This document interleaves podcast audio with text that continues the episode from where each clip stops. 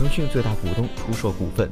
据彭博社报道，由于最大投资者 Napas 一折后价出售七百六十九亿港元（约六百一十七亿元）的股票后，腾讯股票在香港股市大跌。早盘交易中，股价下降了百分之七点八至四百零五港元。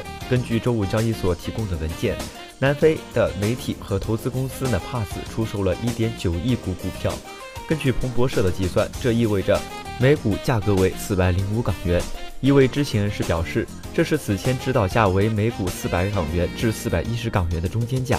由于这些信息是私人信息，因此匿名。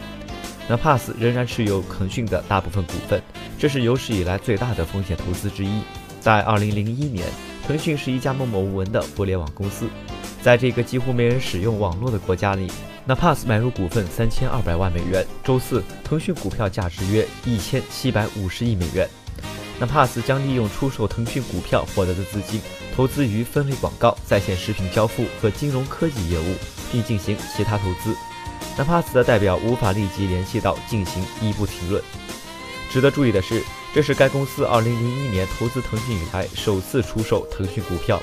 不过，，Napas 称至少三年不会进一步减持腾讯股份。据悉，，Napas 是一家拥有广播、影视、通讯资产的报业集团。二零零一年五月，投资腾讯三千二百万美元。按照日前的腾讯发展势头，Napas 对腾讯的这项投资将是一个世界纪录，能打败所有的专业股权投资机构。Napas 曾在其官方文件中骄傲地宣称，从买入腾讯开始，他只拿分红，从没有卖出一份腾讯的股票。马化腾本人时不时在减持，但 Napas 却从未减持。无论腾讯股价如何一路狂飙或瞬间急跌。粗略计算，纳帕斯的这笔投资最高增长至一千七百亿美元，福利超过五千一百五十二倍，远远超过了纳帕斯自身的市值。不过，市场对于纳帕斯出售腾讯的消息选择了用脚投票的方式，纳帕斯的股价出现了大跌。